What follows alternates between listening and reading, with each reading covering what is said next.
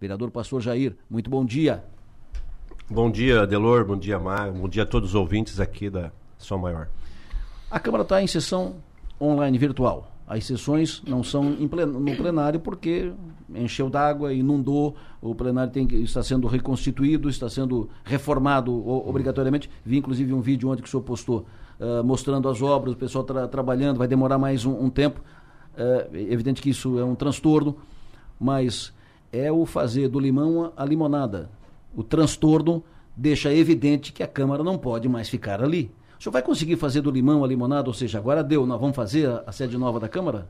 Então, esse incidente que ocorreu chamou a atenção não só da Câmara em si, mas da sociedade como um todo, da necessidade de nós termos a nossa sede própria né, em outro local. Então, sem dúvida nenhuma, o foco nosso hoje, Adelor e Maga e o, os ouvintes, é iniciar a construção da nova casa. Isso, sem dúvida nenhuma. Estou se movimentando, movimentando aquela comissão de entidades aqui da cidade, da SIC, CDL, FORCRI, é, do Sindicato da Construção Civil, juntamente com ex-presidentes da, da, da, Câmara, com o prefeito Clésio Salvaro, nós vamos atrás. Né? Se o caminho não for esse, nós vamos partir para outro caminho, que a gente não pode perder é, a oportunidade, o foco hoje de iniciar a construção da Câmara. Isso, sem dúvida nenhuma, vai ser o nosso enfrentamento a partir de agora. Marca a sua passagem por, pela presidência da Câmara com o início da obra, presidente. Pelo menos inicia. Uh, dá, dá largada, porque depois vai. Uh, não, não repete os outros todos que vamos fazer e acabaram não. se perdendo no meio do caminho. Então, esse é o foco nosso, Adelor. Nós queremos ver o caminho legal, se não for pelo executivo, será pelo legislativo. Nós vamos estamos caminhando pelo executivo. Mas se não der no executivo, nós vamos até o Tribunal de Contas, vamos tentar pegar um novo parecer, né, para começar é, pela Câmara de Vereadores o processo de licitação. Né? A Câmara tem recurso? Se tu perguntar, tem. Foi devolvido ano passado 17 milhões. Né? A construção da Câmara hoje está aproximado em 18 milhões. Mas aí nós temos o, o, sexto andar, que é da Câmara, e no processo de licitação cai um pouco, um pouco mais. Então, provavelmente vai ser em torno de 14 milhões. Não se constrói em um ano. Uma construção dessa vai levar de dois, três anos para ser construída. Então, nós temos condições de bancar pelo, pelo, pelo recurso da Câmara, mesmo orçamento da Câmara, e ainda devolver para o Executivo. Né? Então, o caminho eu acredito que vai ser esse ainda. Dá para fazer a obra utilizando a cada ano menos da metade da sobra. Exatamente. Exatamente. Até porque, tu vê, a Câmara gasta hoje, por ano, meio milhão entre os aluguéis ali. Você sabe que o sexto andar é da Câmara, da Prefeitura. Mas os demais salas que tem ali, os gabinetes, a maioria dos gabinetes dos vereadores, sala administrativa, logística que tem lá, é tudo locação. E a locação dá em torno de meio milhão anual. Então, são menos meio milhão que se gasta né, e pode ser investido na própria casa. Maga. Bom dia, presidente. Parabéns pelo seu aniversário. Muita Obrigado, saúde. É, na, havia uma orientação no fim do ano passado, um pouco diferente dessa de agora, de que a Câmara pode usar o recurso que, ora, é devolvido para o Executivo. Essa, essa orientação é, mudou, não é mais isso. Então, quer dizer, agora é possível que a Câmara use os próprios recursos para fazer, para dar início na obra? Então, quando nós estivemos lá no Tribunal de Contas, o presidente anterior, Salésio, ele colocou no orçamento desse ano, para a construção, em torno de 10 milhões. Os técnicos do Tribunal de Contas, como ah, o valor aproximado da construção em torno de 18 milhões, eles queriam que se colocasse, né, o parecer deles é que estivesse ali 18 milhões. Mas ontem eu conversei ainda com, com o contador da própria Câmara ali, e ele me passou uma outra que a gente vai até o Tribunal de Contas. Por quê? Porque na avaliação, lógico, numa construção do tamanho, do porte da, da, da, da Câmara, é, não se constrói em um ano. Vai se construir, no mínimo, em dois, três anos. Né? Então, esse valor de 18 milhões vai ser rateado em três anos. Então, não tem necessidade de colocar o valor total é, no, do orçamento em um ano. Até porque aí eu vou atrás também, foi colocado também, segundo o contador, é, em dois anos, uma parcela de 10 e mais 10. Então, se for isso, a Câmara, eh, já autorizado pelo Tribunal de Contas, já tivemos esse parecer, que a Câmara pode construir, desde que ela tenha orçamento para poder fazer uh, a, a construção. E isso é, tira das mãos da prefeitura ou do, do, poder da prefeitura de dizer não, não vou encaminhar é, essa, é, esse recurso, enfim, não vamos viabilizar. Isso depende da Câmara exclusivamente. É, a Câmara tem essa autonomia e a gente vai manter essa autonomia. O recurso é da Câmara. Né? A prefeitura envia o percentual de 5%, que dá em torno de 2 milhões e 900 mês. A Câmara, no final do ano, devolve, né? em torno, ano passado, foi quase em torno de 17 milhões.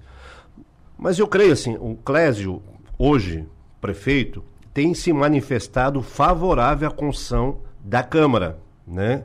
Talvez até por causa dessa situação, viu, o Adelor? E a imprensa, vocês aqui, tem, tem, tem colocado também da importância da construção, até porque, meu Deus, cidade de Criciúma, a maior cidade do sul do estado, não tem uma sede. Aí você olha para o Poder Executivo, uma sede da prefeitura que nos orgulha, bonito, né? Estrutura. Aí você vai poder judiciário, fórum, você também vê uma estrutura, né? Aí o poder legislativo está num prédio comercial, aonde a galeria, no máximo, a população ali pode participar com 30 pessoas. Aí vem uh, uh, o estacionamento, não tem estacionamento para nós, vereadores. Então, acho que isso já foi ultrapassado. Nova Hoje... Veneza tem uma sede própria. bem bem, bem estruturada bem estruturada e, e nada contra a Nova Veneza pelo contrário mas só para como exemplo o tamanho de Nova Veneza o tamanho de Criciúma uhum. e por aí passa circula na região não precisa ir uhum. longe circula uhum. na região para ver as, a, a, a estrutura talvez, talvez 40 anos atrás que estava aqui a câmara Sim. talvez atendia bem 40 claro, anos atrás mas eu lembro quando pô... ela foi eu lembro quando ela foi uh, inaugurada ali quando ela foi para lá que ela era aqui no centro na, na Praça Nereu Ramos ela foi para lá uhum. uh, ali foi no início do governo José Augusto Wilson, em 1983, uhum. é, foi para o sexto andar, estava bem. Uhum. Já estava num local inadequado, porque ali é um, é um prédio comercial. comercial. Mas, na época... Atendia, né? Atendia a sua necessidade. Mas isso era início de 1983. Não, e, e o senhor deve comprovar isso na rua. Tem gente que não sabe onde é a Câmara. Não sabe. Por mais que a gente fale, ah, fica ali e tal, mas tem gente que não sabe. E, é, e quando você convida alguém para ir na Câmara, lá no fazer parte ali, ou na galeria, fazer uma... ele diz assim, pô, mas eu tenho dificuldade de estacionar carro. Não tem, tu chega ali naquele horário da Câmara mesmo, às 5 horas da tarde ali. É o pessoal está em visita no hospital, está em clínica ali. E é uma região de colégios também, né? Então... Exatamente, tem esse lado. E aí se for um cadeirante já... Ah, não tem acessibilidade a Câmara, ah. não tem alvará do Corpo de Bombeiro, poxa. o... Mas para te ter uma ideia, o que, que o povo pensa disso? Uhum. Uh, o Arley mandou mensagem dizendo: o presidente da Câmara não faz um novo prédio porque não tem autonomia. Quem manda é o prefeito o outro ouvinte, o Valmor Fernandes, que trabalhou na Câmara no início do, dos anos 2000, ele disse: esse dilema vem desde, desde o tempo em que eu trabalhava na Câmara, isso é lá por 2008. Falta posição, ação. Foi o que sempre sobrou uh, nos presidentes. Votar, vontade só não resolve. Uhum. E, e, e, assim por diante. Não, mas a Câmara. Falando sobre isso. É, eu sei, eu não posso falar dos outros, né? Eu estou focado nisso. E eu vou Estou conversando, né? Estou tentando marcar reuniões. Se não der, eu vou para o enfrentamento. Eu vou. Eu quero fazer isso. Esse Adelor. ano começa a obra, então. Eu quero, tá? Se partir da minha, do meu desejo e desejo dos vereadores ali, né? E da sociedade como um todo. Não tem como fugir disso. Não adianta fugir disso. Hoje é necessário ter a sede em outro local que dê estrutura não só para nós, vereadores, trabalhar, mas para a sociedade participar ativamente ali das ações da Câmara de Vereadores. Hoje, se perguntar para vocês o que, que eles estão fazendo, eles não podem nem acompanhar, poxa. Presidente, aproveita esse, esse momento de sessões virtuais uhum. uh, e resolve agora, esse momento, porque fica evidente uhum. a precariedade da, da, da sede da Câmara. Uhum. Esse é o momento de resolver.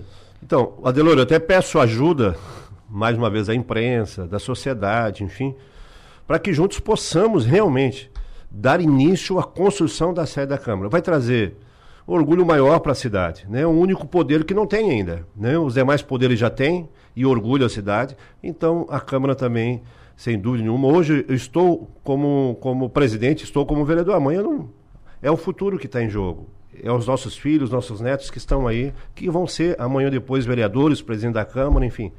Então, olhar a cidade é, como um todo, né? Não olhar o lado apenas, ah, nossa, ah, eu quero fazer, não é. Olhar o amanhã, porque se hoje nós estamos encontrando dificuldade, imagine o amanhã.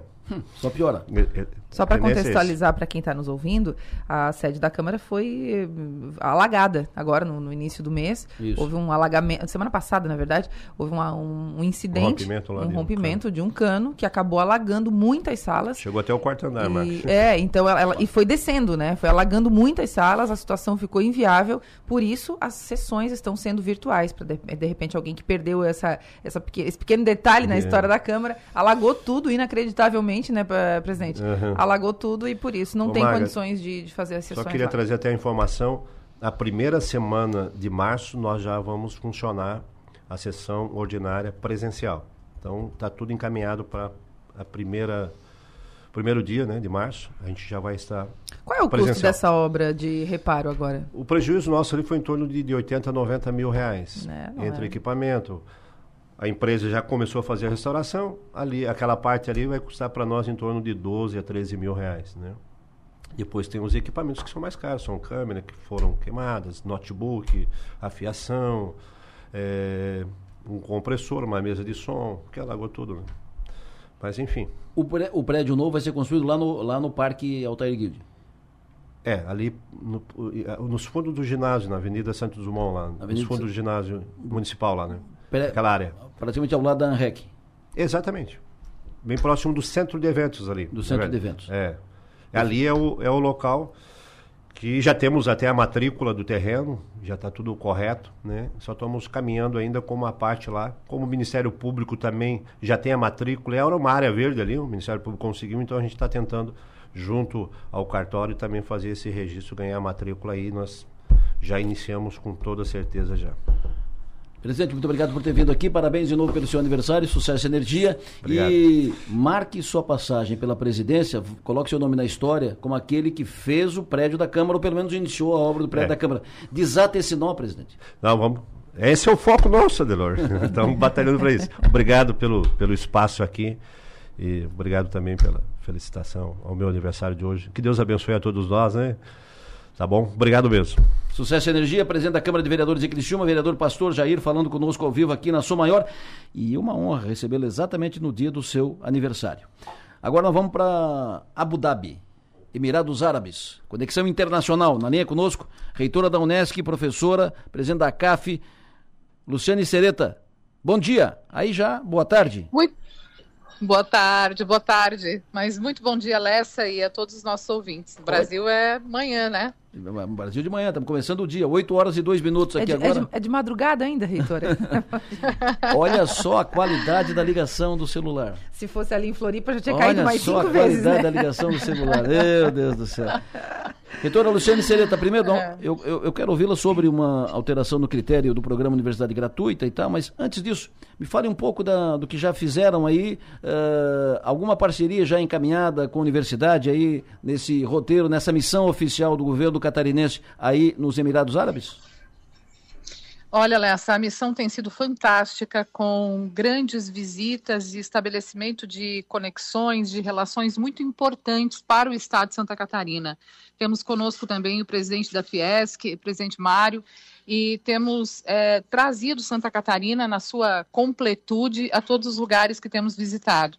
É, hoje pela manhã visitamos o Centro Tecnológico, a Universidade Tecnológica de Abu Dhabi, uma referência no Emirados Árabes, que trabalha com toda uma metodologia diferenciada, que eles precisam de mão de obra qualificada muito rapidamente. Então, eles desenvolveram uma metodologia de formação rápida que nos interessa muito no Brasil, que, é, que se chama de microcertificação, então conhecemos essa estratégia deles e também já assinamos aí o, o, memorando de intenções de acordo para intercâmbio de estudantes, intercâmbio de professores e também dupla certificação com os nossos cursos de graduação e professores visitantes, enfim. Eles têm muito interesse no Brasil e nós temos interesse também é, no que eles estão fazendo aqui. Amanhã teremos uma nova, teremos a Universidade de Zayed, que é uma, uma nova visita que faremos também aqui em Abu Dhabi. E, e, assim tem sido uma, uma, um período bem interessante, uma imersão muito interessante. Perfeito. Uh, informação de ontem, uma, mais uma, uma mudança, mais um ajuste na universidade gratuita no programa. Agora, índice de carência passa a ser o principal critério. Como é que vai funcionar isso na prática? O que, que representa isso? Lessa, um dos grandes problemas que identificamos na primeira fase, no primeiro ciclo de implantação do programa, foi justamente o critério de seleção dos estudantes uh, pela escola pública. Esse critério era preferencial em relação ao índice de carência.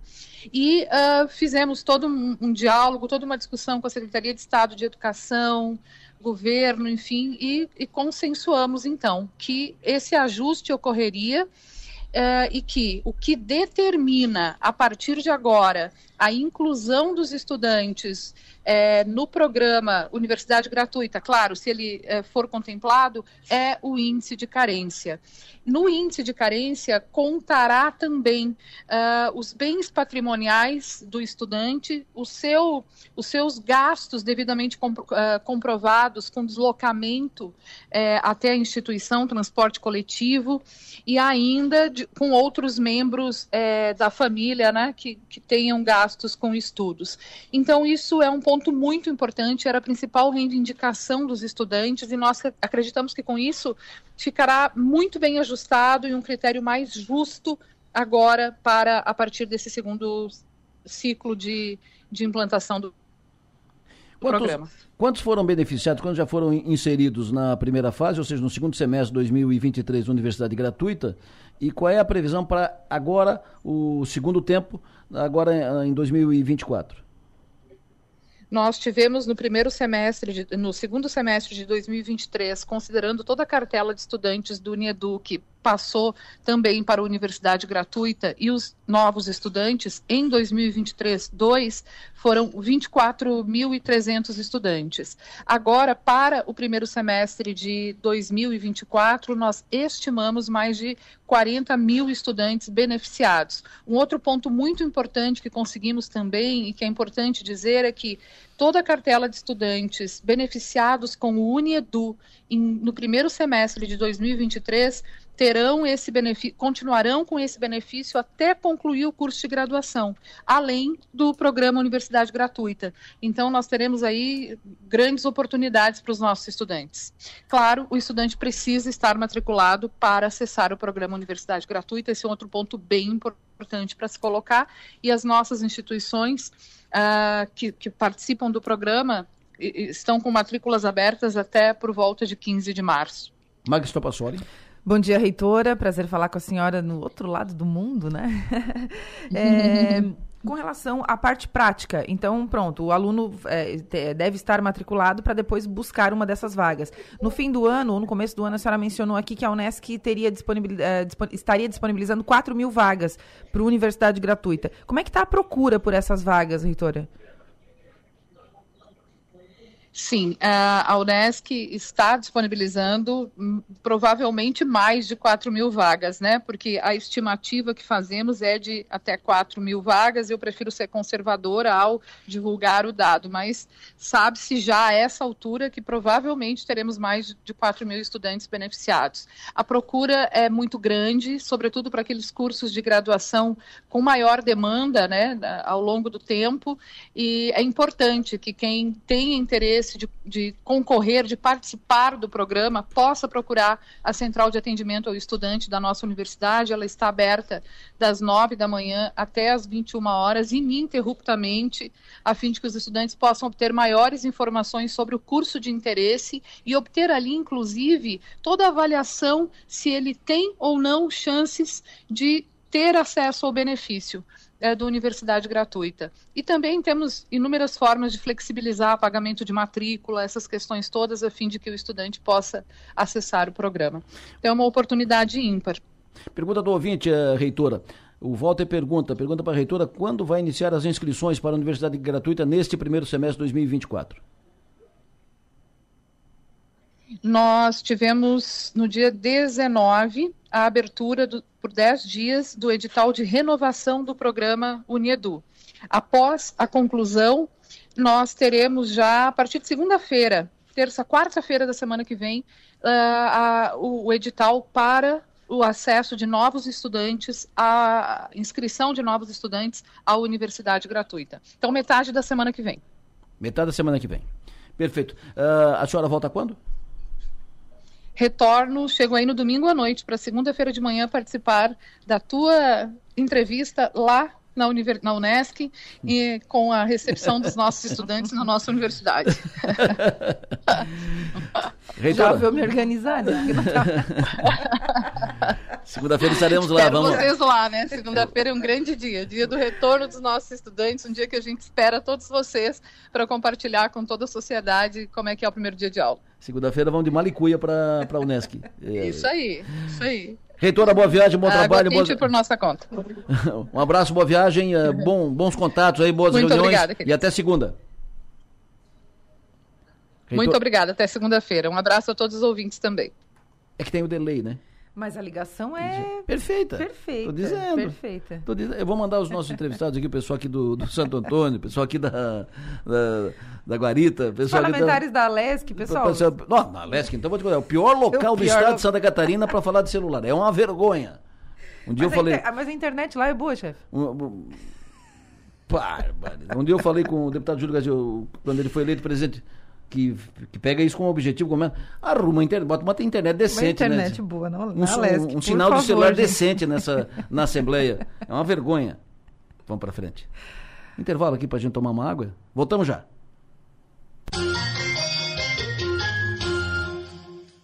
Grupo ESOS, tradição e essência rumo ao crescimento, informa a hora certa. Agora devidamente uh, organizada, preparada, hora certa, Mag Topassoli. 8 horas e 11 minutos. Está dito. Agora 8 horas e 18 minutos, 8 e 18, vamos falar mais de política em seguida. O prefeito de Pedras Grandes, Agnaldo Felipe, fala conosco em seguida. Nós temos um, o MDB uh, falou grosso ontem na, na reunião da, da executiva, o MDB Uh, chutou cadeira ontem na reunião da, da executiva, está insatisfeito com o governo Jorginho Melo, nós vamos falar sobre isso em seguida, mas antes, o secretário Bruno Ferreira está a caminho de Chapecó, mas para para falar conosco. É um privilégio ouvi-lo. Secretário de Assistência Social de Criciúma, Bruno Ferreira, muito bom dia. Bom dia, Delor. Bom dia a todos os ouvintes da Rádio Som Maior. Prazer estar com vocês aqui mais uma vez. O senhor já passou de Lages agora não? Já passamos. Estamos em São José do Cerrito. Perfeito. Entrei aqui exclusivamente para atender a ligação. Ó, ó, a ligação falhando. É, eu, eu, eu, falei agora com a, com a Abu Dhabi, estava que era, nossa, uma linha. O secretário está aqui do lado, logo depois de lá, olha aí como é que está a ligação. Mas tudo bem, a culpa não é do secretário. E aí, como é que estamos agora? Não, agora está bem, fica, fica tranquilo. Secretário, aprovado ontem em segundo turno, em Florianópolis, Câmara de Vereadores, o projeto sobre a internação involuntária de moradores de rua, uh, usuários de drogas e tal. Uh, vai agora para a sanção do prefeito Topázio. O senhor pensa em trazer esse projeto, essa iniciativa, essa ideia para Criciúma? Então, Adelor, é, eu estive aproximadamente 15 a 20 dias na cidade de Florianópolis, visitei o secretário Leandro, meu amigo, e trouxe uma minuta dessa lei que foi encaminhada do Poder Executivo para a Câmara de Vereadores de Florianópolis. Porém, Adelor, é, é mais uma ação política, a gente pode dizer assim porque nós temos na lei 13.840, que alterou a lei 11.343, que é a lei de drogas aqui no Brasil, que já tem essa previsão, então, numa lei federal sobre a internação involuntária. Foi uma novidade do governo Bolsonaro. Inclusive, no ano passado, em Criciúma, nós já fizemos essas internações involuntárias. Tem um protocolo a ser seguido. Então, não tem necessidade de criar essa lei, porém eu trouxe a minuta, estudei a minuta, conversei com o prefeito Clécio Salvaro, mas de momento não tem necessidade de a gente implantar essa, essa lei em Criciúma. É fazer executar. Nós fizemos num período de 12 meses, nós internamos aproximadamente ali 40 pessoas. É, o feedback que nós temos, Adelor, é muito positivo daquelas quase 40 pessoas que foram internadas, em média 50% a gente não viu elas mais na rua, ou voltaram para suas famílias, ou se recuperaram, outras estão trabalhando. Então é uma medida que eu vejo como acertada. Né, nós fizemos em Criciúma, porém, nós é, de imediato agora, no momento, nós não estamos fazendo, hum. porque nós fazíamos numa comunidade terapêutica na cidade de Tubarão, e a lei traz que essas internações têm que ser em clínica de recuperação.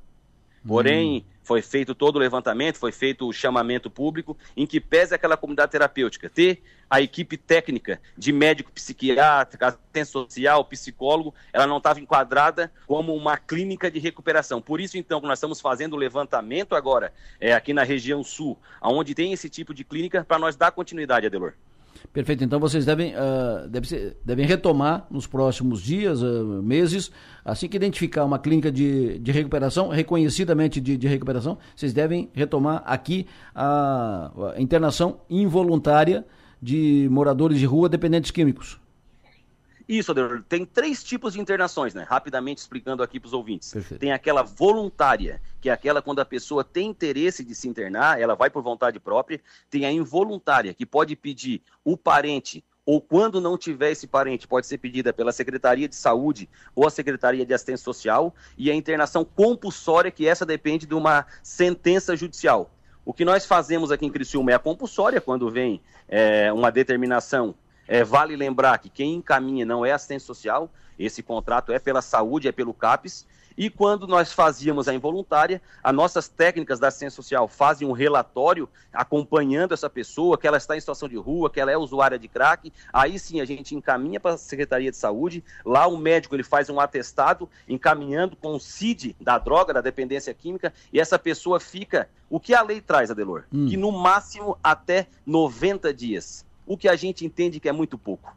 Então, é um movimento que nós já vamos iniciar, inclusive agora será tema em debate ali em Chapecó, na reunião que estou é, me deslocando, para aumentar esse tempo de internação. A lei traz que é no máximo até 90 dias. 90 dias é o período de desintoxicação ainda, né? A gente entende assim. As internações que nós fizemos era de seis meses a nove meses que depois de um período que eles estão internados, aquele começo é difícil, ele não quer, ele quer sair, né? Ele está naquela fissura pela droga, mas depois de dois, três meses eles aceitam ficar no tratamento. Então o feedback foi positivo. É, Criciúma vai continuar fazendo a internação porque a gente sabe, a gente entende que é um método que vai ajudar muitas pessoas. Né?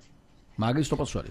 Bom dia, secretário. E então, já, nesse momento, o, o município não, tá, não, não tem esse contrato com nenhuma clínica por essa questão que o senhor mencionou. Como é que são tratados esses casos, então, hoje aqui no município, quando o Serviço de Assistência Social é, identifica esses, esses usuários, enfim, como é que é dado o encaminhamento? O que, que é feito? Bom dia, Maga. Prazer estar falando contigo. Maga, o que a gente faz hoje aqui em Criciúma? A gente faz as, as internações voluntárias. Hoje, em média, nós estamos internando de 5 a 6 pessoas. Então, é mais um trabalho de sensibilização. Por nós dia é isso, secretário?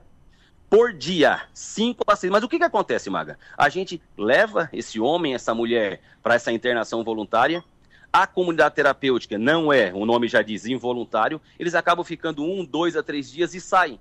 A gente encontra eles na rua de novo. Se está sob efeito de droga, é mais difícil eles aceitar o encaminhamento. Então, o melhor momento de fazer essa abordagem é de manhã cedinho. Então, seis, sete horas a gente faz a abordagem. Às vezes, numa segunda, numa terceira tentativa, eles acabam aceitando.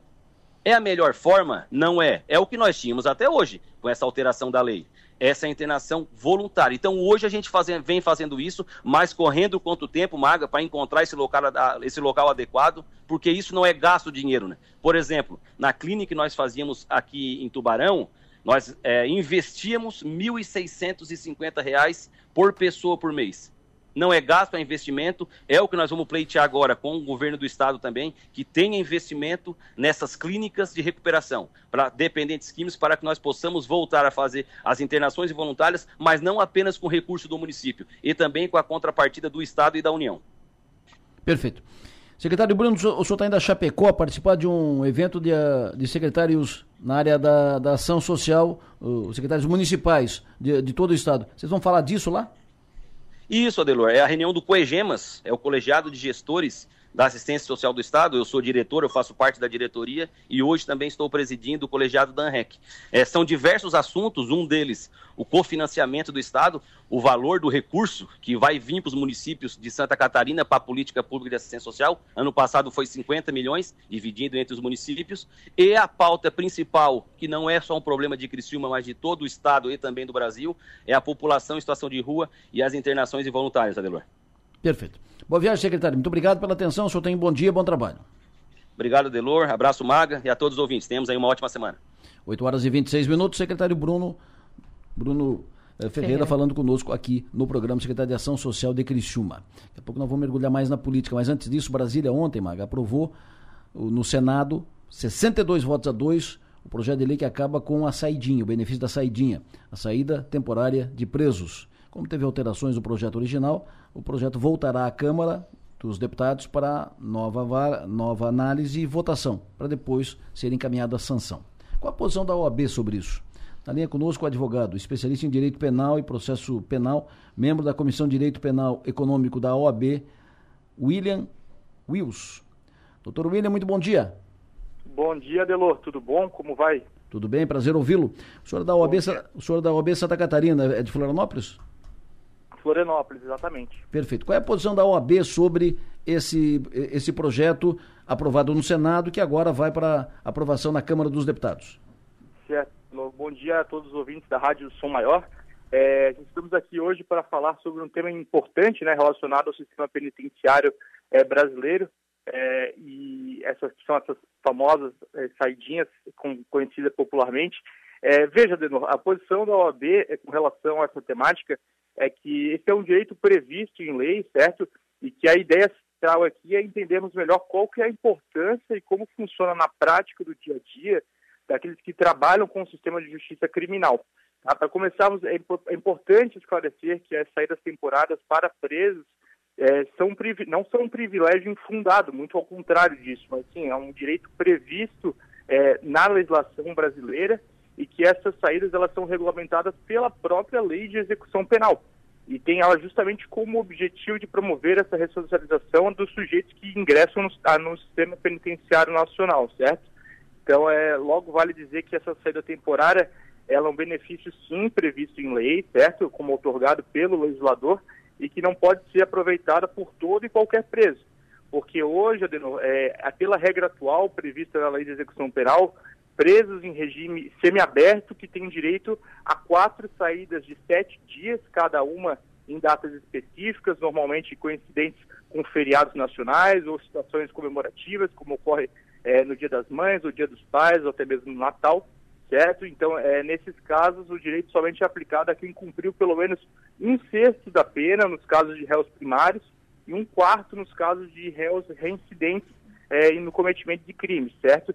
É, sendo também necessário é, é, apontar que é necessário o, o, bom comportamento do preso, que é atestado pelo próprio diretor do sistema é, do, do, estabelecimento prisional onde o detento se encontra cumprindo a pena, pena essa que lhe foi imposta pelo Poder Judiciário mediante é, a, a, um devido processo legal, é, assim digamos, certo?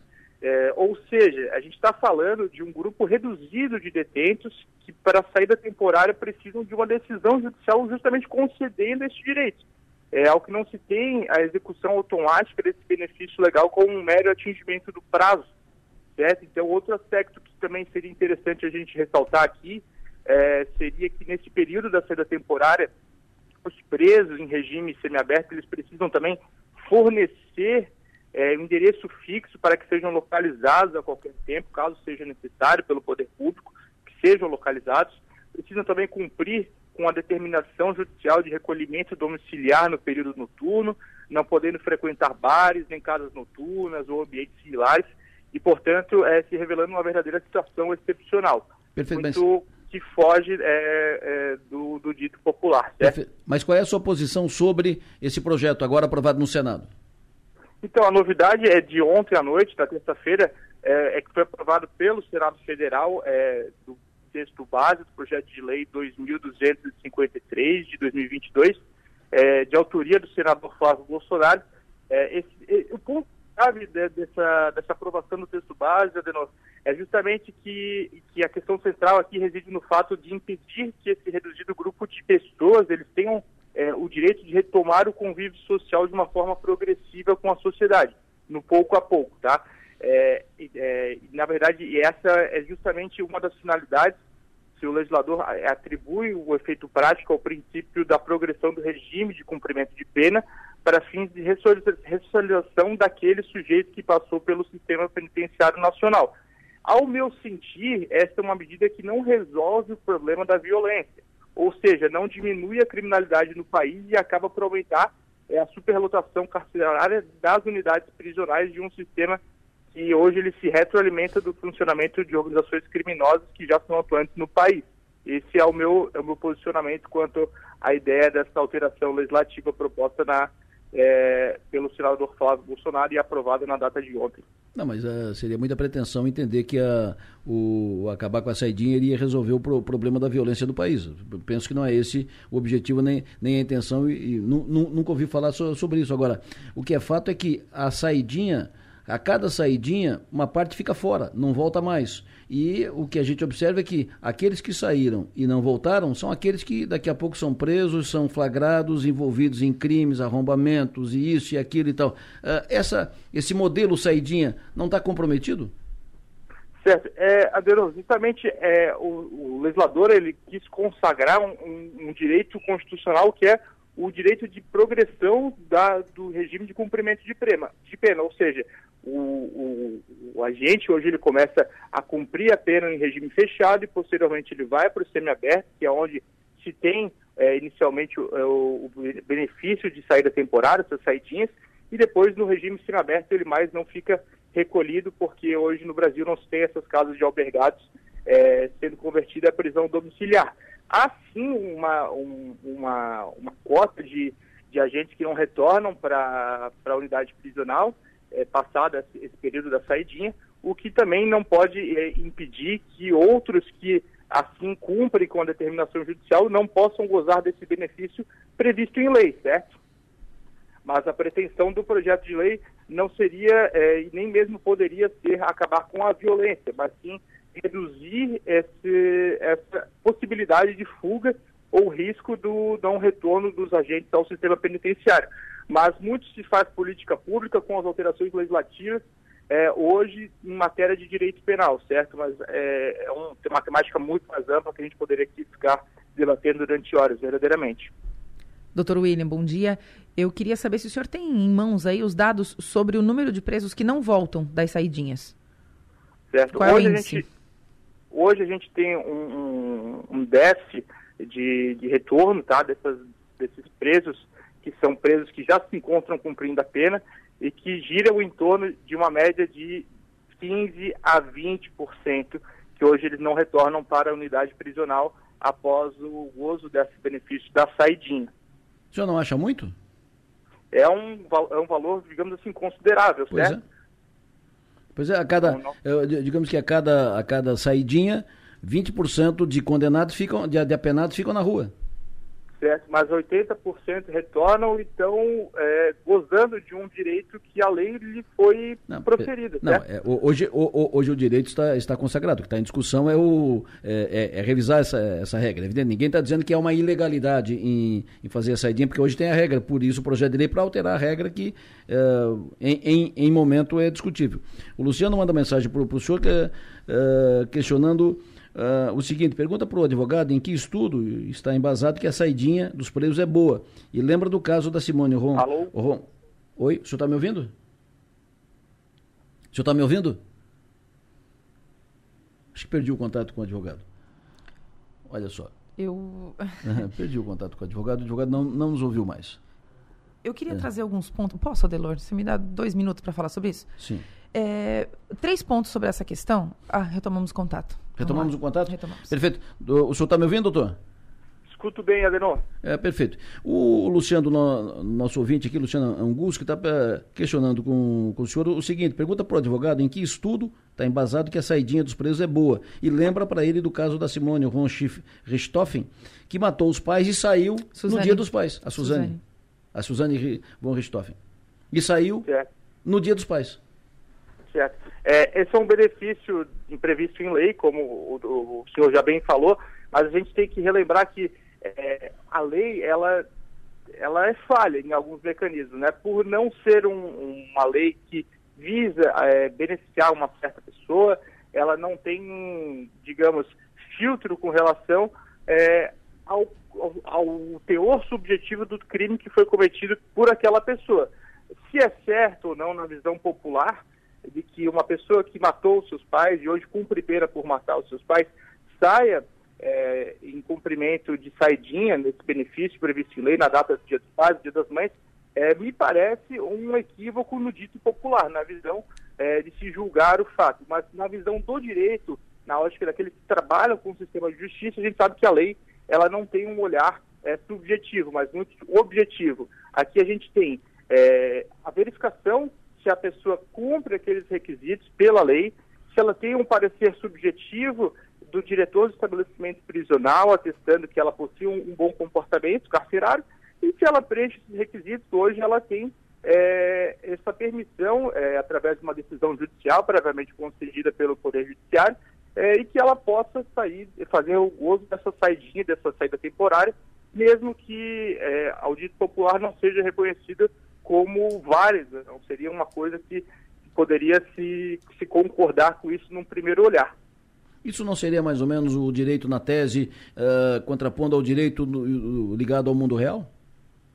Olha, é, o de, bem sempre aquilo que acontece no mundo real, aos nossos olhos, é, é, é justamente aquilo que a lei prevê. Né? A pois lei é. ela é falha, por isso que ela está em constante alteração. Justamente o projeto de lei, o texto básico que foi aprovado ontem à noite pelo Senado, visa coibir alguns, algumas falhas dessa legislação penal que hoje está vigente no país.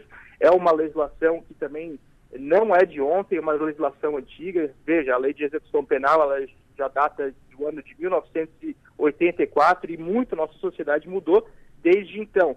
Então, creio que alguns mecanismos de atualização legislativa são necessários, mas, sobretudo, a gente tem que respeitar aquilo que a Constituição da República nos, nos menciona acerca é, da, do princípio da progressão do regime de cumprimento de pena.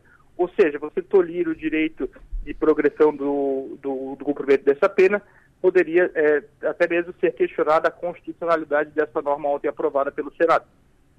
Doutor William, a OAB discute, de algum modo, a mudança ou possibilidades de mudança nos requisitos que concedem o benefício da saidinha, então, para de repente tentar mudar esse índice de 15% a 20% de presos que não voltam? Então, hoje a OAB ela acompanha internamente ali essas discussões legislativas acerca da propositura de alteração do, do texto base desse projeto de lei, é, mas é uma discussão que deve ser tratada, deve ser muito, uma discussão muito bem qualificada dentro do âmbito das casas legislativas onde hoje esse projeto se submete, ou seja, dentro da Câmara dos Deputados e do Senado Federal. A OAB ela, ela emite parecer técnico sobre essa alteração legislativa, ela é, é vigilante com relação é, aos direitos da, dos cidadãos que hoje estão tutelados por essa lei, mas é, é, a gente pode dizer assim que no momento certo desse amadurecimento da norma legislativa, é, a OAB poderia sim é, manifestar alguma uma propositura de uma ação questionando a legalidade desse, desse projeto de lei. Mas, é, o momento, a OAB ela espera é, o amadurecimento dessa discussão, é, tanto no Senado quanto na Câmara dos Deputados. Muito obrigado, doutor William. Foi um prazer ouvi-lo. Tenha um bom dia, bom trabalho. Obrigado, amigo. Boa tarde. tchau, tchau. Um abraço, bom dia. William Henrique Wills, que é advogado, especialista em direito penal, processo penal, membro da Comissão de Direito Penal Econômico da OAB Santa Catarina, falando conosco aqui sobre essa polêmica saidinha. Adelor, é, o sistema penal brasileiro se a gente partir, partir do, do, óbvio e sem as paixões políticas, vamos fazer de conta que é possível viver num mundo sem a gente ter que discutir direita e esquerda? A gente parte do seguinte princípio: ele é um sistema penal falido. O projeto apresentado pelo deputado Eduardo Bolsonaro, ele tem uma finalidade é, muito, muito definida, que é a de manter viva essa dualidade, essa briga entre a direita e a esquerda. Porque hoje, hoje, o governo sinaliza que vai vetar se ele for aprovado. Ou seja, alimenta, né? Olha, a gente tentou acabar com a criminalidade, a esquerda é a favor da criminalidade. Mas a gente não pode esquecer de um ponto também dessa conversa, que é o seguinte: aprovar esse tipo de medida sem, sem tentar outras alternativas, como, por exemplo, a discussão sobre o que concede esse direito aos presos ou não, é, de, é, é, fazendo um filtro um pouco melhor, fazendo uma filtragem maior a respeito disso, mostra que o, o, a gente vai estar tá muito mais uh, suscetível a grandes rebeliões, porque a, a, a, massa carcerária vai reagir a isso. E aí, a gente tem estrutura para segurar esse rojão? Eu não acho que tenha nesse momento. Então, é um projeto onde está todo mundo certo todo mundo errado. Entendo a preocupação, porque é um índice muito alto. 15 a 20% de presos que não voltam é altíssimo. Isso é um perigo. Né? Mas é, é, eu acho que é, é, importante que, que se discuta, então, um pouquinho antes, a raiz do problema. O que, que concede esse direito? Se menos presos tiverem direito a isso, ou seja, se for o filtro for um pouco melhor, de repente muda o, o número de, de, presos que não voltam, né? E chegando a um nível muito próximo de zero, que seria o ideal. Então, é, é importante não perder isso de vista. É uma lei que, que, certamente serve para alimentar essa briga entre direita e esquerda, não vai ser, vai ser vetada e aí continua toda uma briga em torno disso. É óbvio que ninguém quer preso na rua, pré-presidiário na rua, não voltando para o presídio. É óbvio isso. Só que, se é um direito constituído, gente, e aí, aqui eu não estou falando que eu, eu, Maga, gostaria ou acredito pessoalmente. Eu estou levantando uma discussão para que a gente pense essa, essa questão para além só do que ela parece ser. Ela parece ser uma lei que vai resolver o problema do país. E ela não vai. Ela vai alimentar uma discussão entre direita e esquerda e vai aumentar as possibilidades de grandes rebeliões no nosso país. Eu acho que esse não é o melhor caminho. Olha, eu penso que o, eu não sou nenhum entendido disso, não, não, me, não, me, não me arvora a isso, não, não, me, não me apresento como um entendido.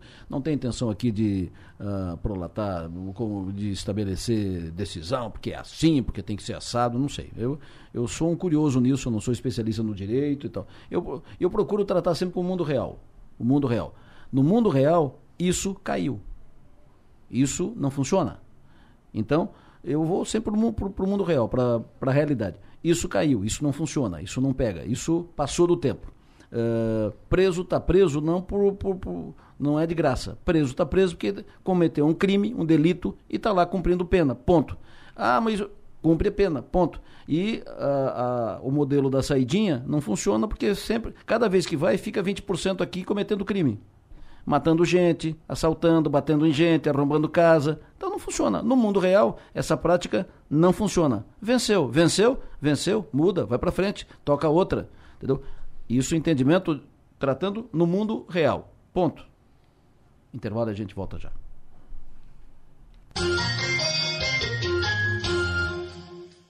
Gabriela, design e qualidade em revestimento, informa a hora certa. A hora certa no fabuloso relógio da Maga Estopassoli, que agora ela está devidamente antenada. Quase caiu da, da cadeira aqui no começo do programa, tudo certo. É. 8 horas e 44 minutos. Como passa rápido esse relógio? Eu já falei aqui que vou, vou encaminhar um requerimento ao prefeito Salvar, ao governador Jorginho, quem sabe chega no presidente Lula, ah, no Xandão, o Xandão resolve tudo, entendeu? Pra gente fazer... Num canetaço esse... ele, ele, ele te atende. Que Xandão. O que, que, você vai protocolar, Esqueci tudo, vou direto no Xandão, protocolar para fazer o relógio andar mais devagar. Olha, já, já é 8h52, já, já vamos para o final do, do programa. Daqui a pouco vamos ouvir aqui a Secretaria de Saúde do Estado de Santa Catarina sobre estado calamidade pública em Santa Catarina. Dengue. Daqui a pouco nós vamos falar sobre isso aqui ainda no programa. Agora vamos dar uma pincelada na política. O MDB está em polvorosa com o governo Jorginho, está em pé de guerra, está subindo parede, está chutando balde. Ontem a reunião da, da direção estadual do MDB deu o que falar, eu vou dar detalhes daqui a pouco, mas antes, na linha conosco, o prefeito de Pedras Grandes, Agnaldo Felipe. Prefeito, bom dia. Bom dia, Delor, bom dia a toda a equipe, os ouvintes da Rádio, do Rádio São Maior. O povo quer saber, o senhor já transferiu seu domicílio eleitoral para Tubarão? O senhor já encaminhou lá? Como, como é que está aquela questão eh, do senhor ser candidato a prefeito de, de, de Tubarão com apoio do ex-governador Moisés, entre outros políticos de Tubarão? Olha, Delor, essa é uma tese levantada pelo ex-governador Carlos Moisés e alguns amigos né, que tenho em Tubarão, porque é, lá residi por 27 anos, tenho meus negócios todos ali implantados, minha família, minhas filhas, né, todas de Tubarão, e eu também, né, a minha naturalidade é Tubarão, Pedras Grandes é filha de Tubarão, neta de Laguna, é, emancipada em 1961, e a gente, nesse, nesse tempo em que esteve em Tubarão, nesses 27 anos, é, procuramos discutir muito no bastidor é, aquilo que Tubarão é, precisa né, para o seu desenvolvimento, que irradia também é, para toda essa, essa região por conta disso, claro, e do trabalho que a gente desenvolve em Pedras Grandes, o governador Carlos Moisés se sentiu motivado em fazer esse, esse, essa proposta, digamos assim, é que é, não deixa de ser é, uma conversa aí, né? Não, não, não, não se descarta nenhuma possibilidade, mas a probabilidade maior, claro, é que nós é, continuemos é, na política aqui, né, a pré-candidatura à, à reeleição aqui já está lançada. E o senhor deve sacramentar essa decisão quando? Ou já está tomada a decisão? Não, eu, 100%, claro, não está tomada, né? A gente tem que, nós temos muitos nomes em Tubarão, o Partido Progressista é um partido forte em Tubarão, temos muitas lideranças, como o professor Maurício, o Zaga Reis, né? perdemos agora é, o, o, o, vereador Moisés, a gente não sabe ainda exatamente qual é que é a motivação, né? temos é, solicitado é, que o deputado Pepe Colasso é, tome a frente dessa situação, é, que lidere esse processo em Tubarão, porque depois dos problemas que tivemos com o prefeito Juarez Ponticelli, é, é, é claro, carecemos de, um, né, de uma liderança de, de, Tubarão que possa capitanear é, essa, vamos dizer, esse antagonismo que é pretendido por nós a candidatura do, do deputado Stener Sorato. Maga. Prefeito Agnaldo, bom dia. O senhor não fica tentado a concorrer à reeleição na sua cidade? Olha, ô Maga, nós temos aqui em Pedras Grandes um, uma grande quantidade de investi eh, investimentos sendo eh, operacionalizados, são mais de 50 milhões de reais eh, em rodovias, na área da educação. Entreguei agora um amplo espaço moderno espaço na área da educação, estamos construindo aqui uma espécie de um mini hospital, destacando a cidade para o turismo, tem muita coisa acontecendo, a Torre de Pisa, que vai ser um centro irradiador de toda essa questão ligada aí ao turismo genealógico, à colonização italiana. Então, claro, obviamente as pessoas daqui né, têm, inclusive, demonstrado preocupação, porque isso que a gente está plantando aqui não pode parar né? mas estabelecemos esse horizonte iluminado em termos de, é, de, de, planejamento, de proposta de futuro para Pedras Grandes, e claro, temos uma equipe, um grupo muito forte que tem condições de me substituir, se fosse esse o caso. Prefeito Aquinaldo Felipe, é sempre bom ouvi-lo, só tenho bom dia, bom trabalho, sucesso e energia.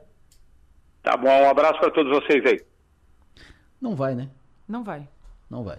Não vai. Na verdade, Adelor, essa, esse anúncio do, do ex-governador Carlos Moisés eh, ficou um negócio meio sem explicação, né? Porque o, o Agnaldo Felipe Moisés... ele pode concorrer à reeleição. Pode. Tá fazendo uma boa gestão, uma gestão aprovada e tudo mais. E aí ele sai de lá, de onde ele tem uma, uma, uma reeleição encaminhada, para concorrer em Tubarão com um cenário bem desenhado. A, a impressão que dá é que o, que o Moisés, o que ele queria mesmo era, era, era, era ir para o confronto direto com, com o Sorato e não apresentar um nome viável para Tubarão. Foi foi não. muito esquisita essa indicação. O que, o que ele queria era sair do jogo. É. Tipo assim, dá, dá, licença que eu vou. Eu vou colocar aqui o meu amigo uh, Agnaldo, que vai pro. Ele tem um. Com uma, o, o Agnaldo tem um, o, o Moisés, o, o, o Stener como alvo, né? Sim. Tanto é que ele, ele o chamou essa de briga é antiga. É, essa briga é então, antiga. Então colocou o cara aqui que o, o, morde o, o Soratinho, uhum. botou ele aqui, uhum. olha, eu não vou, mas bota aqui. E ele saiu fora, que ninguém mais fala no, no Moisés. Então Moisés é uma indicação que, que não faz sentido, ele não deve ser candidato, só para todo mundo nos entender. É como se, se o Fernando De Favre, prefeito de Cocal, não fosse a reeleição em Cocal e fosse concorrer em Criciúma. A Dalvânia, a Dalvânia, a Dalvânia. decidiu, não vou mais é, aí, eu vou disputar em Criciúma. Então não, faz, Opa, não, não, faz sentido. Então, uh, deu o que provavelmente daria, né? o que era previsto. Né? E a eleição em Tubarão, ela vai de novo se encaminhando para uma quase que uma, um jogo batido para o Soratim, porque hoje ele nem tem adversário. O Partido Novo deve lançar amanhã, nesses dias, por esses dias, um empresário de Tubarão, que o Novo guarda as sete chaves o, o nome. Uhum. Guarda sete chaves, vem, vem, tratando e tal. Ele só pediu uns dias para se definir se vai, se, se posicionar se vai ou se não vai. E esse pode ser o fato novo. Se não disso, vai ficar uma, uma eleição encaminhada. O Moisés caiu fora, né? o, o, outro que tinha não foi, uh, o PP Colácio disse que não será. Uh, o jogo está se encaminhando para ali. Tá bem desenhado, tá bem encaminhado. Então não, não faz sentido, né? Não, não adianta criar expectativa para algo que efetivamente não parece que vai acontecer. Formação nova. Aguinaldo, fora do jogo, deverá disputar, se for candidato nesse ano, será a reeleição em Pedras Grandes. Em Tubarão, o Aguinaldo está fora. Daqui a pouco vai falar conosco o ex-governador Eduardo Pinho Moreira sobre essa rebeldia que se ensaia no MDB.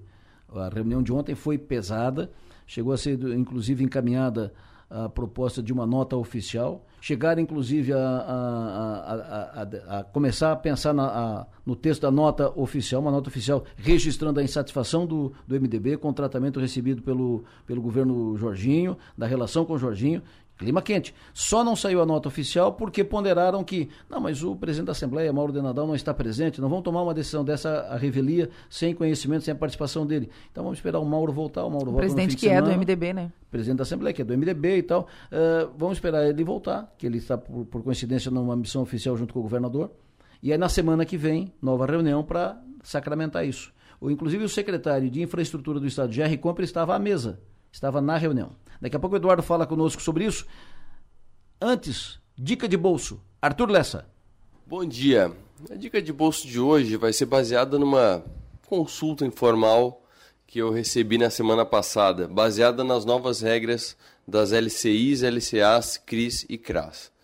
É, são investimentos voltados ao setor imobiliário e ao setor do agronegócio, mas havia uma, uma liberdade poética, digamos assim, então muitos bancos acabavam lançando esses títulos com é, vencimento em três meses, em seis meses, carência de 30 dias, então após 30 dias você poderia sacar a qualquer momento.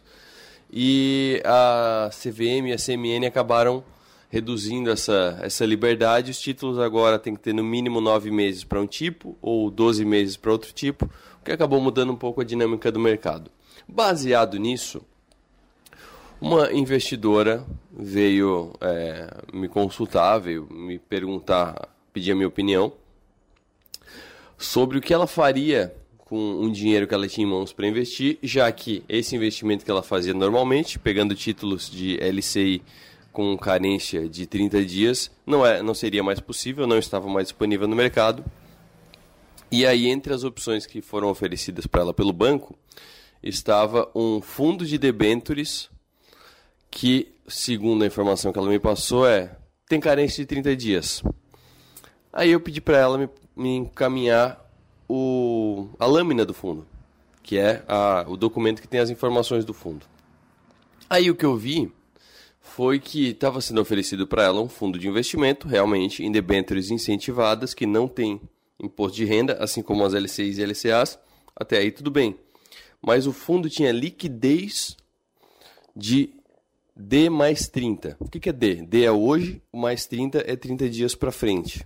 Então, na verdade, houve uma confusão, e isso que é importante é, ressaltar, entre carência e prazo de liquidez. E isso pode atrapalhar muito o planejamento financeiro, principalmente do, do investidor que está começando agora e pode precisar. Que carência é basicamente a mesma coisa que a carência do plano de saúde. Quem já fez plano de saúde sabe. Você faz o plano de saúde pela primeira vez, você tem uma carência de três meses para um tipo de exame, seis meses para outro tipo de exame. Normalmente tem pelo menos um ano para cobrir um parto, por exemplo. Isso é a carência do ponto inicial até o prazo de carência. Você fica preso a partir do vencimento do prazo de carência você fica livre. Um investimento é a mesma coisa. Um investimento com vencimento para um ano, com prazo de carência de 30 dias, depois de 30 dias você pode sacar o dinheiro e depois de um ano o título vence, o seu dinheiro vai para a conta com o rendimento automaticamente para sua conta. Quando a gente fala de liquidez de 30 dias, ou de D mais 30, ou de D mais 15, D mais alguma coisa, é outra situação independente do momento em que você pedir, começa a contar 30 dias para você receber o dinheiro. Então, para deixar bem claro, carência. Depois de 30 dias eu posso pegar o dinheiro a qualquer momento, imediatamente. Liquidez de 30 dias. Eu peço agora, daqui a um ano, não interessa. No momento em que eu pedir, começam a contar 30 dias. Ou seja, é algo muito ilíquido. É algo que você tem que pedir com muita antecedência para ter acesso ao recurso. Então, não confunda carência com prazo de liquidez. Se você precisa de algo que depois de um tempo esteja disponível para quando você precisar, procure por uma carência ou investimento de liquidez diária. Ou investimento, se for fundo de investimento, D mais um, D mais zero. Que D mais zero é hoje, pediu hoje, pega hoje. D mais um é pediu hoje, pega amanhã.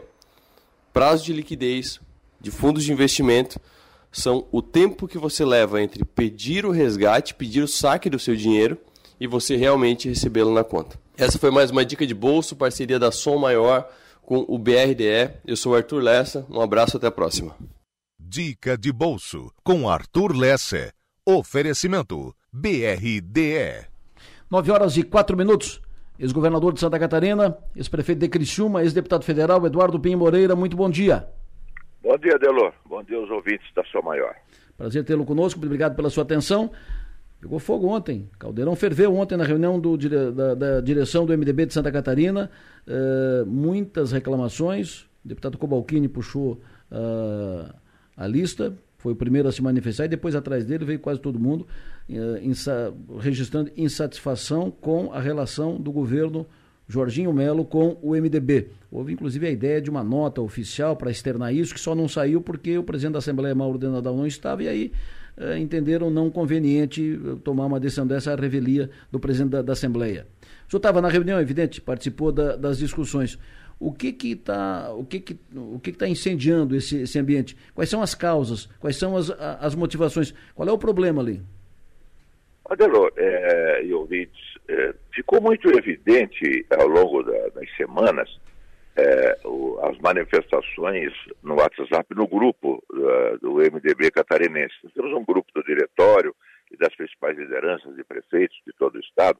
Então, é, internamente desse grupo, que um grupo de 80, 90 pessoas, é, se manifestam muito firmemente pela agressividade com que o PL e o governador Jorginho eles fazem cooptação de lideranças do MDB espalhados por todo o estado, em todas as regiões. Isso já estava muito claro pelas manifestações. E ontem, na reunião, isso veio, aflorou é, de forma muito firme, é, em função até de um episódio mais recente, que foi do deputado Egídio Ferrari, que participava de reuniões é, dos almoços, almoços de terça-feira da bancada, participou da última reunião da executiva do MDB há 15 dias atrás, apertou a mão dos membros, inclusive do Paulo Afonso, que não o conhecia, dizendo que estava vindo para o MDB, e dias depois, a convite do governador, e esse convite não foi apenas é, pela simpatia do governador, não é?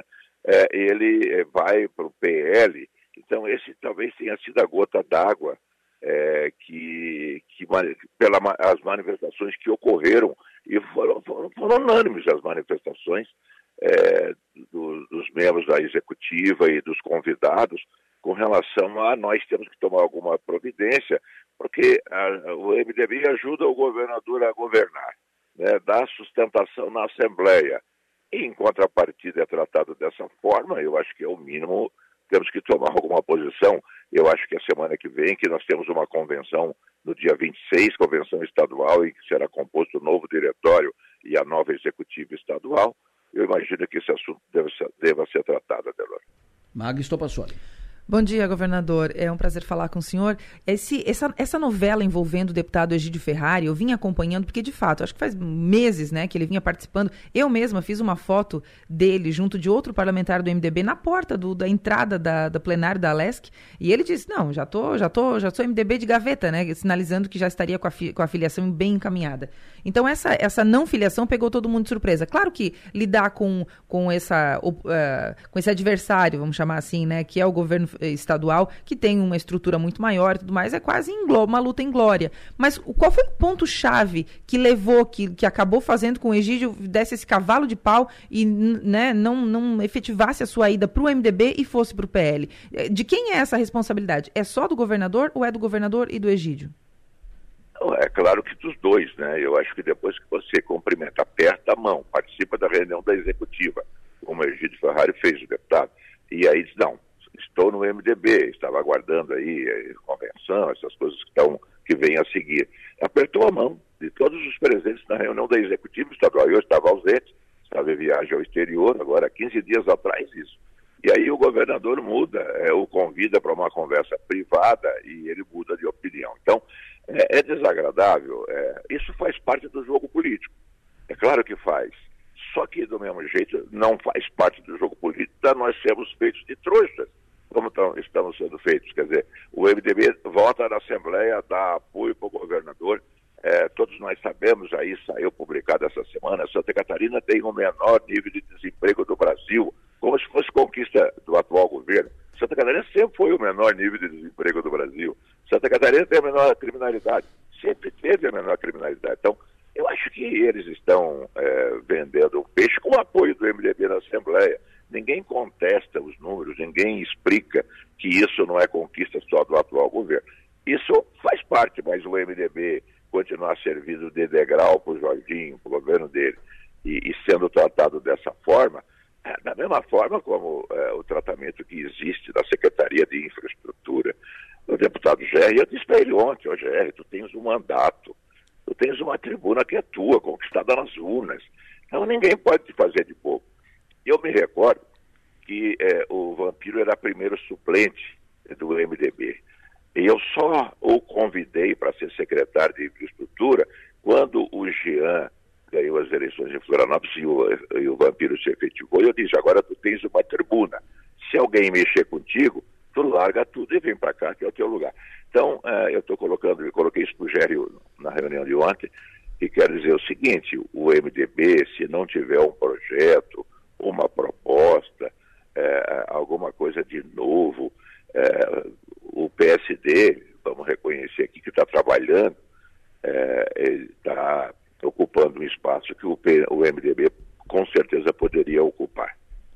O senhor estava dizendo que o MDB, se não tiver um projeto, se não tiver um caminho, se não tiver uma sinalização, uh, o senhor uh, iria continuar dizendo que se não tiver, não me, e o senhor posso mudar de, de endereço? Eu, se o MDB continuar atrelado ao, ao governo Jorginho, eu estarei contra. Né? Por tudo, eh, pela história, pelo apoio que nós demos ao Jorginho em 2018, ele praticamente, a decisão dele, de, de o MDB apoiá-lo para o Senado, se deu dentro da Casa da Agronômica, no almoço, eu era o governador. Né? Então, o Jorginho sempre foi muito bem tratado. É, e ele trata muito mal o MDB, pelo menos isso fica muito evidente. É, o secretário de Infraestrutura não consegue indicar o, adjunto, o adjunto que comanda a pasta. É, isso é um negócio desnecessário. Então, eu acho que o MDB, que ainda é o maior partido do Estado, não adianta é, contestar esses números, mas pode, pode deixar de ser o maior se nós não tivermos uns líderes que o levem às vitórias como tivemos no passado. Pedro Ivo Campos, é, Cacildo Maldani, o, Luiz Henrique, então, foi o maior de todos, o próprio Paulo Afonso, que foi governador, eu fui presidente do partido 10 anos, andava pelo Estado, conheci todos os municípios, então havia um trabalho de, de formação de líderes, de estímulo a candidaturas, Hoje, infelizmente, eu não estou vendo isso. Nós estamos atrelados a outros projetos e o projeto principal não é o nosso. Se continuar o MDB nessa posição, mudar a postura, se continuar atrelado ao governo Jorginho, o senhor aceita o convite do PDT e troca de partido? Olha, Loura, eu tenho recebido vários convites né, do PDT, é, de outros partidos, mas é, eu, olha, passarinho velho, quando muda de gaiola, né? Não sei, diz que um ditado eu, eu, eu, só tive o MDB ao longo da minha vida, né? Desde 66.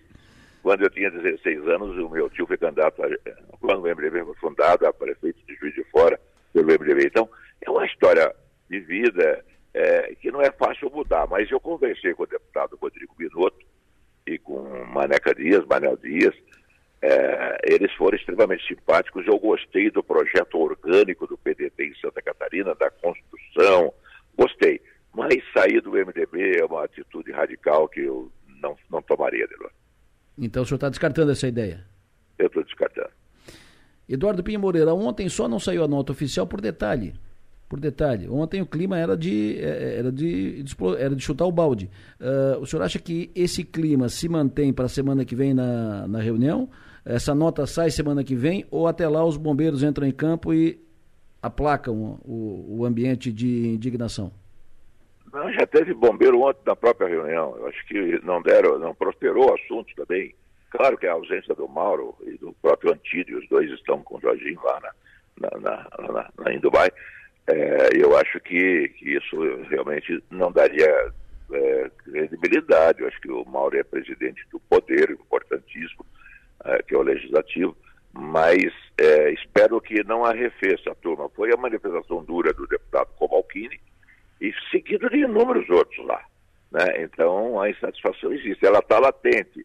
Se alguém furar ali, meu Deus, eu acho que vem tudo. Acho que, que é um assunto que o MDB tem que dar o retorno é, na postura na Assembleia Legislativa de independência. Eu acho que tem que ser independente na Assembleia Legislativa, existem temas importantes que o governo tem interesse político, se é interesse administrativo, acho que o MDB tem que estar junto. Mas quando é interesse político do governo, aí o MDB tem que rever essa posição. Eduardo Pinho Moreira, sempre bom ouvi-lo. Obrigado pela sua atenção. Tenha um bom dia. Bom dia a você, Adelora Maga, e aos ouvintes inúmeros da São Maior. Um abraço. Eduardo Moreira, cuspindo fogo. Um dos melhores parlatórios que a gente fez, né, foi com o Eduardo Moreira, um episódio que até hoje a gente reprisou no fim do ano e mesmo na reprise eu recebi várias mensagens é, que foi realmente uma baita conversa e parece que ele está mais afiado ainda esse ano, né, porque ele veio cuspindo marimbondo. Cuspindo, cuspindo marimbondo. O, esse, esse, o Eduardo está uh, na contramão faz um tempo, só que o, uh, no início ele era meio, era ele e o Paulo Afonso. Hoje Uh, ele é esse ambiente é majoritário, predominantemente ma, majoritário. Essa nota só não saiu pela, pela intervenção do presidente da executiva, o Carlos Chodini. Ba basicamente ele que administrou. Vamos esperar o Mauro, vamos conversar melhor com o Mauro. Vai ser, uh, vai ser deselegante uma posição dessa sem ouvir o presidente da Assembleia, que é do partido e tal, tal, tal, sem ele participar disso. E o Mauro contornou, deu, um, deu uma volta e resolveu, chutou, chutou o saco para frente Passou a, a conversa para a semana que vem. Mas esse é um ambiente forte. O que existia, e essa é uma informação que eu tenho, hoje é quarta-feira? Hoje é quarta-feira. Hoje é uma, é uma informação que eu tenho desde segunda-feira, que o Eduardo estaria a, a, em vias de ir para o PDT. E, e, ele acabou de descartar essa, essa possibilidade. Havia isso, que o Eduardo está insatisfeito e por isso uh, aí na verdade, quando a gente quando fui atrás, acabei uh, informado que não é o Eduardo, é o clima de insatisfação com o governo Jorginho é do MDB, é da estrutura, é, é do, é do da, da, cúpula do MDB. Uh, eh, nessa reunião, repito, estava o secretário Gerry Comper e ele não uh, ele não contemporizou. Adelora, as declarações do ex-governador Eduardo Moreira agora, elas foram muito é, pertinentes se a gente começar pelo, pelo que ele trouxe com relação aos indicadores de Santa Catarina, isso é um fato, né?